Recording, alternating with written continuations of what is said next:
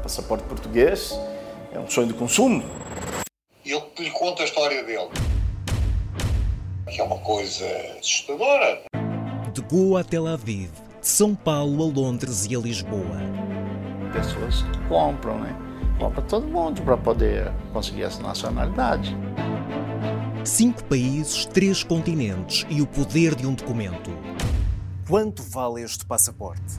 Eu quero conseguir se eu tenho direito. A raiz do René é portuguesa, né? Passaporte. Todas as quartas-feiras no Jornal da Noite da SIC.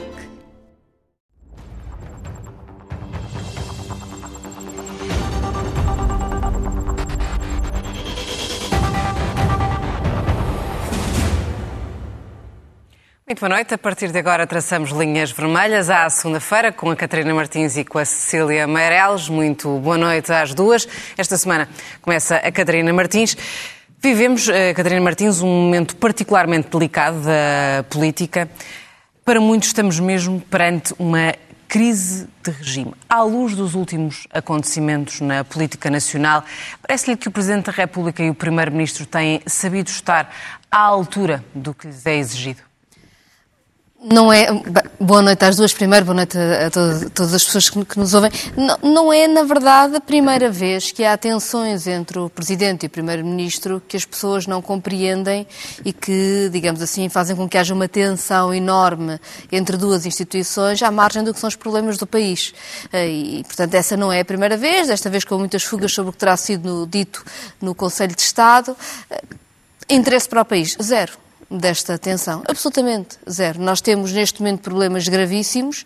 Eh, o governo está admissionário, mas ainda em plenitude de funções por enquanto, nesta situação particular em que o país vive, mas, por exemplo, não está a negociar absolutamente nada para resolver os problemas na saúde. Nós temos médicos, enfermeiros em luta, temos um, urgências a encerrar, problemas graves para resolver, não se vê nada a ser feito. Temos o Ministro da Educação foi despedir-se das negociações e, portanto, enfim, neste momento parece mais grave até do que a tensão entre o Presidente da República e o Primeiro-Ministro, parece-me esta situação em que nos encontramos, em que temos um governo que está em plenitude de funções, com o Primeiro-Ministro que faz uma declaração a apelar a que os negócios que estão a ser investigados e que estavam planeados possam continuar, ao mesmo tempo que as crises em que era preciso que o Governo tivesse alguma capacidade de intervenção rápida, nomeadamente na saúde, não, não está a fazer nada. Então reprova a conduta de António Costa. Eu, eu, eu, acho que não fica ninguém bem nesta fotografia. Isto é tudo bastante lamentável. Acho, enfim, acho que a intervenção do Sr. Primeiro-Ministro é, é, muito difícil de defender. Eu, eu não, nem tentarei, nem tentarei explicá-la. Devo dizer também que aquilo que se vai sabendo, que vai dizendo o Presidente da República e os recados não ajudam de maneira nenhuma à credibilidade das instituições. Registro também o debate que existe dentro do Ministério Público sobre a própria atuação do Ministério Público. Era bom que tivesse com conclusões, eu repito um apelo que me parece óbvio, é que alguém no Ministério Público possa dar esclarecimentos, não sobre o processo, no que não deve dar, mas explicar ao país o que está a acontecer. Acho que isso seria importante. Acho que não tem sentido nenhum também, é fazer uma espécie de tiro ao alvo ao Ministério Público. O Estatuto do Ministério Público, aquele estatuto que permitiu que as decisões dentro do Ministério Público fossem tomadas assim. Foi uma proposta do próprio governo do Partido Socialista eh, e, portanto, talvez eh, seja bom alguma razoabilidade nas várias declarações públicas que temos ouvido e que tem faltado. Cília Meirelles, parece-lhe que o país precisava, nesta altura, desta querela pública entre o Primeiro-Ministro e o Presidente da República? Eh, boa noite. Antes de mais, não, eu acho que o país precisava de tudo menos isto, mas uh, esta crise política, e eu acho que sim, que, que pode rapidamente transformar-se numa crise de regime, porque ela inicia com, uh, um, com, com uma atuação dos dos tribunais sobre o governo, e, portanto, é um, é um processo judicial que envolve o próprio Primeiro-Ministro, mas sempre que nós achamos que, que, já batemos no fundo e que isto vai parar, há um novo recorde. Eh, e, e consegue-se degradar ainda mais as instituições. E, portanto, eu acho que num momento como este precisava-se de algum sentido de Estado de todas as figuras. E, neste caso, eu acho que o Primeiro-Ministro que abriu mais esta frente de batalha fez muito mal. E sem querer salvaguardar com isto o Sr. Presidente da República de críticas, porque eu acho que a solução que ele encontrou para salvaguardar o orçamento do Estado é um entorse constitucional grave e que não está a funcionar bem, está, pelo contrário, está a, a, contribuir para o agudizar da crise política, ou manter isto tudo em funcionamento, e já explicarei porquê. Mas o que o Primeiro-Ministro vem dizer são coisas uh, que, que, me parecem. Uh, olha, uma é. Está uh, tá o país inteiro a discutir quem é que teve a iniciativa de chamar a Sra. Procuradora-Geral da República à Presidência da República, se foi o próprio Presidente da República ou se foi uma sugestão. Eu acho-me indiferente saber se alguém lhe sugeriu ou não. A responsabilidade de a chamar é dele, ponto final, parágrafo. Portanto, é indiferente se alguém lhe sugeriu ou não. E depois, ehm, o Sr. Primeiro-Ministro está, pelos vistos, muito chocado com algumas fugas de informação. Só se for agora. Acho extraordinário, não sei onde é que ele esteve nos últimos 30 anos. Eu tinha a percepção de que ele tinha estado a fazer política. Aparentemente, não. Mas, pelo menos, uh, está, em relação aos últimos dois Conselhos agora, de Estado, é? ficou eh, aborrecido com, com, com as fugas de, de, informação. Mas essa questão também não, não, não, a preocupa, porque efetivamente não deveriam existir fugas de informação num Conselho de Estado. Mas estou preocupada já há 20 anos, porque este não é o primeiro, nem o segundo, nem o décimo Conselho de Estado que há fugas de informação.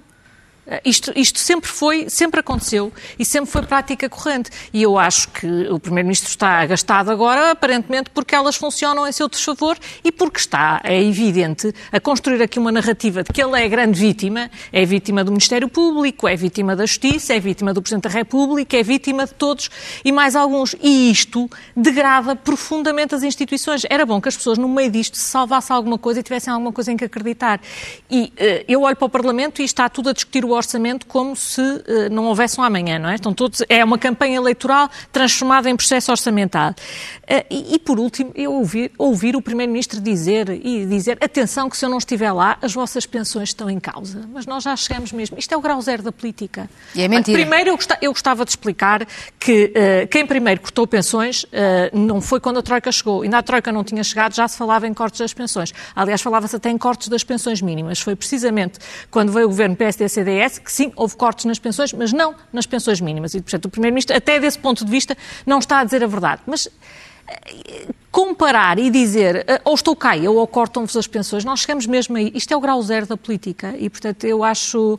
Eh, é, é, tudo o que o país não precisa é deste agudizar. E, portanto, eu acho que era importante, primeiro, que o Sr. Primeiro-Ministro, das duas, uma, ou, ou decidiu demitir-se e sai de cena ou então, se não se queria demitir, não se demitia, continuava e logo se vê o que acontecia. Agora, demitir-se, continuar aparentemente eh, a exercer todas as suas funções e eh, neste clima de vitimização permanente é completamente errado. O Sr. Presidente da República permitir que isto continue e não ter exigido o Primeiro-Ministro um compromisso de que, na prática, estava em gestão, mesmo que formalmente não pudesse estar, para que o orçamento fosse aprovado, também me parecia de bom tom. E, por último, acho que os partidos no Parlamento também deviam compreender que se estão no Parlamento e se o Parlamento não foi dissolvido apenas e tão só para que o país possa ter um orçamento até que o povo se pronuncie e chega um novo governo e um novo Parlamento que toma as decisões, acho que também era de bom tom uh, não entrar neste clima de campanha eleitoral desenfreada, que aliás o próprio PS começou logo mandando para fora a medida uh, que era menos agradável do orçamento, que era o aumento do IUC. E bem, eu nunca concordei com a medida, mas acho isto, uh, quer dizer, isto às tantas já é o absurdo total e, portanto, é um clima de, de degradação diário que não para e que prejudica a todos e não favorece rigorosamente ninguém, exceto porventura uma, um interesse conjuntural do Partido Socialista e do Primeiro-Ministro em sair como uma vítima. Mas eu sugiro-lhe que ele tenha calma e paciência, porque uh, tudo está dependente deste processo judicial e, de facto, nós não conhecemos o que lá está, nem podemos conhecer. Das duas, uma. Ou, de facto, há aqui alguma coisa uh, mais material, e sendo que o que nós já conhecemos já indicia a prática de crimes, segundo diz um senhor juiz, não é? Também convém, convém não esquecer isto. Mas em relação ao Primeiro-Ministro, nós ainda desconhecemos o que é que acontece, o que é que lá está. Depois de conhecermos é que vamos poder tirar conclusões. Portanto, se ele está, como diz, de consciência tranquila, eu se fosse ele, aguardava tranquilamente e com dignidade, salvaguardando também a dignidade de todos nós.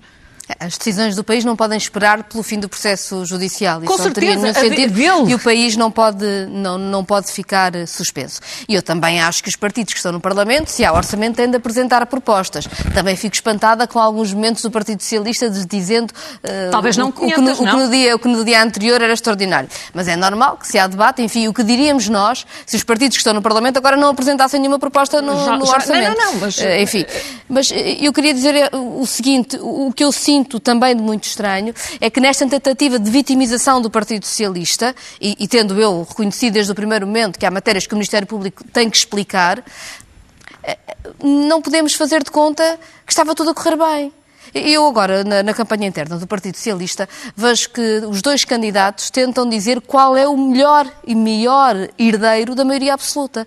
Como se isso fosse uma coisa muito boa. É que a deterioração da maioria absoluta do Partido Socialista não começou agora no final do ano e com o Ministério Público. Está espantada começou com, fundo, o início com as semelhanças. Eh, deste arranque de campanha dos dois eh, candidatos? Não, estou sobretudo espantada por se achar que ser herdeiro da maioria absoluta é a melhor coisa que alguém pode dizer, como quem não quer ultrapassar um período que é absolutamente lamentável. Este ano começou com um adjunto do Primeiro-Ministro que tinha sido nomeado, mas tinha sido o Presidente da Câmara, era arguído e teve que sair.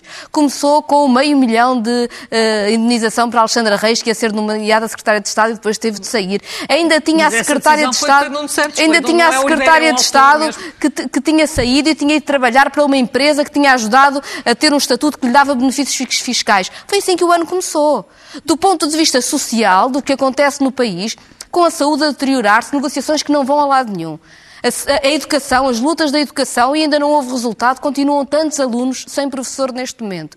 Temos Mas o problema da habitação Martins, no país. A maioria absoluta é esta degradação está imensa. apreensiva em relação àquilo que viu da campanha do, dos dois eh, candidatos? Acho que há uma falta de noção do que o país está a, a viver que é tremenda. Não Nenhum só... deles tem aproximado mais daquilo que o Bloco de Esquerda quer para o país? Não, não é uma questão de se aproximar do Bloco de Esquerda. É, é, é olhar para o que foi este tempo de maioria absoluta e achar que se dizer que o nosso programa é sermos herdeiros desta degradação a que o país tem assistido é uma coisa boa, porque isso mostra uma enorme falta de noção do que tem sido o país nestes anos, tanto do ponto de vista dos problemas sociais e económicos que têm vindo a crescer, como do ponto de vista das próprias degradação das instituições, que a maioria absoluta do Partido Socialista também promoveu.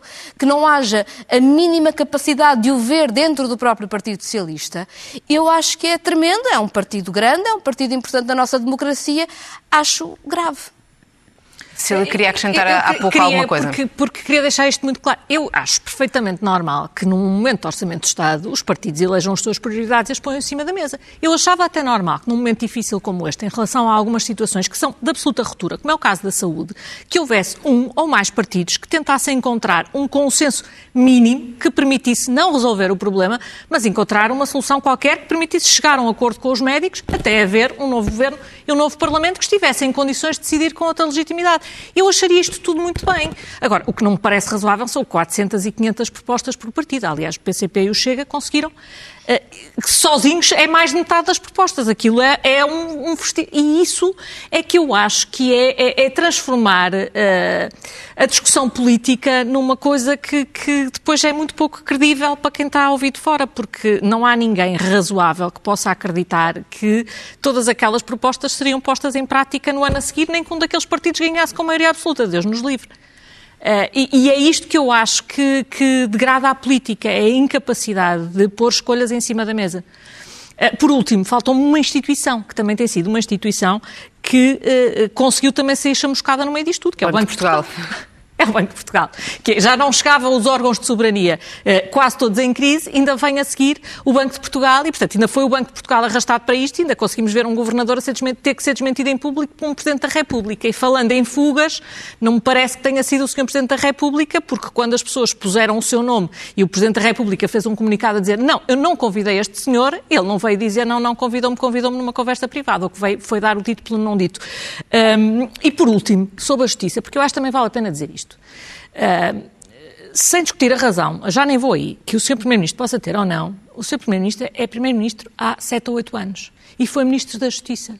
Eu gostava de saber, eu não é de agora que vejo processos mediáticos com segredo de justiça sistematicamente quebrado. Não é de agora que vejo buscas e arguídos mediáticos passaram, passarem dias e dias detidos só, para serem, só em primeiro interrogatório. O Sr. Primeiro-Ministro percebeu isto tudo agora? É curioso.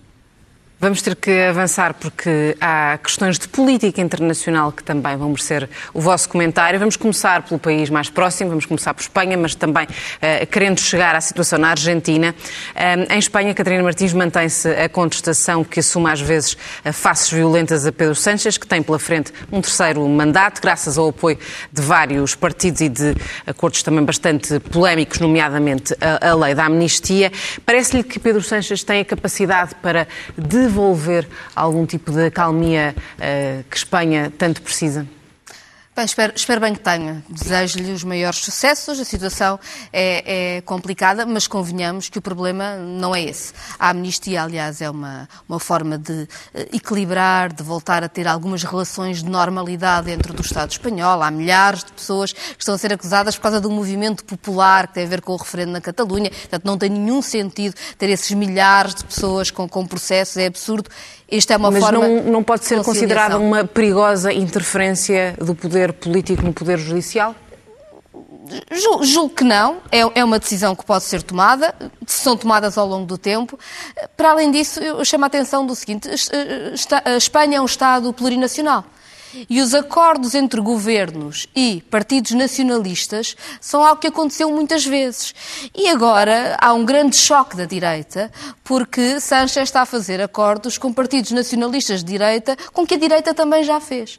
E o que é estranho é que quando estes nacionalistas de direita faziam acordos com Aznar, eram ótimos. Agora, quando há um acordo com Pedro Sanches, é péssimo. Bem, a mim o que me preocupa é a coerência depois do governo em Espanha no dia seguinte, política, espero que tenha, espero que tenha um programa forte, que resolva as crises uh, várias do Estado uh, espanhol. E bem, é mesmo assim, há uma maioria parlamentar e é assim que se formam governos. Cília Meirelles, eh, eu, imagino que discorda da, da Catarina Martins né, em, em, vários pontos em relação ao que se passa em Espanha. Eu, eu, prefiro que os governos sejam formados por quem ganha eleições, logo, à, logo à partida. Mas já nem vou aí, porque acho que o assunto é mais, é, é mais sério do que isso. Porque o, os o Açores, está, o, PSD e o CDS não ganharam eleições causa... e fizeram um governo com o apoio do é, Chega. Mas os Açores são um Estado agora? Não, estou, estava só a dizer é, que é um princípio que deveria. Não. Estava só a dizer Bom, que é um princípio que nem sempre é uh. Vamos lá ver. Uh, o meu princípio é que se nós estamos a discutir o governo de Espanha é que continua a existir Espanha. E aquilo que é posto em causa com este acordo, e não é um acordo qualquer, aquilo que é posto em causa com este acordo é a própria existência de um Estado espanhol. E aquilo para que Espanha está a caminhar é para a desagregação do Estado espanhol, que deixará de se chamar Espanha e que passará a ser uh, constituído por vários Estados. E através de um expediente que é a amnistia, que não é um expediente qualquer, não é por acaso que há juízes e há procuradores e há todo um sistema judicial que fala disto. Nós não podemos preocupar-nos muito com a Constituição nos casos e noutros casos não querer fazer valer a Constituição. Há regras. E há regras também de separação do poder político e do poder judicial. E é isso que está em causa em Espanha. E, portanto, eu quando ouço muitas preocupações, e bem, a que eu me junto, com o Estado de Direito na Hungria e na Polónia, eu acho que essas preocupações também se deve eh, juntar a alguma preocupação com o Estado de Direito em Espanha. Porque se nós consagramos o princípio de que alguém, ou de que um Primeiro-Ministro, ou do que o Poder Executivo e legislativo para uh, conseguirem obter uma maioria podem, pura e simplesmente, fazer letra morta de decisões judiciais e atirá-las para o caixote do lixo, estamos a abrir um precedente que é grave. Se abrimos o precedente de que, eh, para chegar a um determinado objetivo executivo, podemos pôr em causa todo o Estado. E o que está em causa é isso. Espanha eh, não é um Estado-nação como Portugal, não é um Estado-nação com fronteiras estáveis como as portuguesas. É um Estado feito, eh, pode-se considerar ou não que alguns sejam nações ou não sejam, não vale a pena entrar nessa discussão, mas essa, essa situação existe. Se nós uh, aceitamos como lógica de que alguém para chegar ao governo de um Estado pode pôr em causa a própria existência do Estado de maneira que não respeita a Constituição e não respeita a separação do poder executivo, legislativo e judicial, eu acho que estamos a abrir um precedente gravíssimo e é isso que está a acontecer em Espanha. Temos de falar também da, da Argentina no, nos minutos que, que, nos restam, porque tem uh, um novo presidente, Catarina Martins, Javier Milei, autoritário, questiona diversas coisas como a própria democracia em si mesma, a justiça social, a liberdade de imprensa, uh, mas a verdade é que o discurso radical contra anos de má gestão, contra uh, o aumento da pobreza e também a desilusão dos argentinos em relação ao próprio poder político, colheu a simpatia da maioria do, dos argentinos. O que é que devemos aprender com esta situação que está a acontecer neste momento na Argentina? Bem, nós temos uma, uma situação que é verdadeiramente assustadora. É preciso perceber que a pessoa que foi eleita como presidente na Argentina acha que fala com Deus através dos seus cães. Não lhe choca se, por exemplo, houver um mercado de venda de bebés ou de venda de órgãos, quer proibir o aborto, claro, liberal em tudo menos em relação às mulheres, quer acabar com o acesso à saúde ou à educação pública, mesmo as pensões, quer privatizar tudo, acabar com os próprios ministérios, fez a campanha eleitoral com uma motosserra, é, literalmente o homem da motosserra.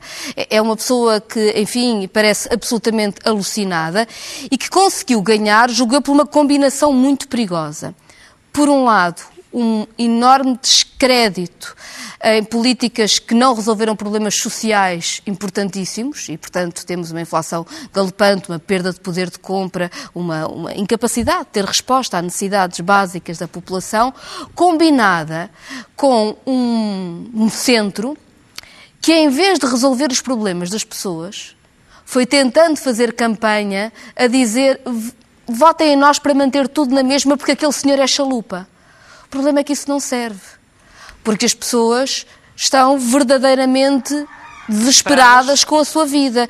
E o que é preciso é soluções para a vida das pessoas e não ameaçar que, se não for eu com esta miséria que conhecem, pode vir algo pior. Dito isto, pode vir mesmo algo pior e não nos enganemos, estes chalupas antissistema de quem o Chega e a Iniciativa Liberal gostam tanto, na verdade, alimentam os piores interesses do sistema, desde logo a indústria do armamento ou a saúde privada, os setores mais lucrativos do mundo e que estão a esfregar as mãos de contentes com esta eleição. A democracia consolidada na Argentina há 40 anos pode estar em risco com a escolha de Javier Milei para presidente? Bom, eu acho que a democracia na Argentina esteve várias vezes em risco ao longo dos anos, mas eh, faz-me muita confusão. Esta, uh, eu, eu, conhecia as diferenças entre uh, direita e esquerda, extremismo e moderação. agora, ultimamente, apareceram assim uns atos eleitorais em que parece que a opção é, é, é entre a mentira e a loucura. Eu não tenho outro nome para, para, para chamar isto. Eu, eu, não, eu não consigo chamar este senhor uh, uh, nem sequer liberal, porque acho que isto, se, se, alguém que é liberal se sente representado por aquele senhor, devemos ter conceitos muito diferentes do que é ser liberal. E, e eu acho que é importante uh, perceber-se o nível de desespero em que tem que estar um país, e, e, a inflação é um problema social, mas também é um problema monetário, um problema financeiro. Estamos a falar de um país que tem uma inflação anual de 140%. Está com uma política completamente descontrolada. É a mesma coisa, imagine-se quando nós eh, falamos em 10% em Portugal, imagine o que era 140%. Eu acho que só isso é que eh, pode explicar, só isso e a absoluta também falta de alternativa, porque a alternativa era um desastre. Mas ainda assim, eh, eu, é evidente que eu só posso olhar para isto com, com, com preocupação, porque eu, eu, nem sei encontrar uma definição política uh, para aplicar uh, às coisas que vejo este senhor defender e, e fico muito surpreendida quando alguém sente que se pode rever em alguma coisa. Eu nomeadamente que, em Portugal? Nomeadamente em Portugal. E eu acho, uh, acho mais, eu acho que nós estamos a entrar, uh, dizem-me, ah, as pessoas não têm paciência para mais do que meia frase, não têm paciência para mais do que uma frase, é preciso a gente escolher um lado. Ah, eu não tenho que escolher um lado, nem que me apontem uma motosserra, eu não tenho que escolher entre a mentira e a loucura. E, e acho que nós devemos ser um bocadinho mais exigentes. Uh, e, portanto, não, não, não, há muito mais para se dizer, há, exceto que a única vantagem que eu consigo ver nisto, com pena, porque acho que uh, a Argentina pagará um preço, embora seja um país uh, que, que, tenha uma história de bancarrota que é já recorrente, mas das duas, uma, ou ou estas políticas não vão ser postas em prática, ou se forem postas em prática assim, eh, eu creio que daqui a seis meses muitas pessoas que teriam alguma compreensão vão deixar rapidamente de ter. Cecília Meireles, Catarina Martins, estamos de regresso na próxima segunda-feira. Continuação de boa semana para as duas. Passaporte português é um sonho de consumo. Eu lhe conto a história dele. Que é uma coisa assustadora.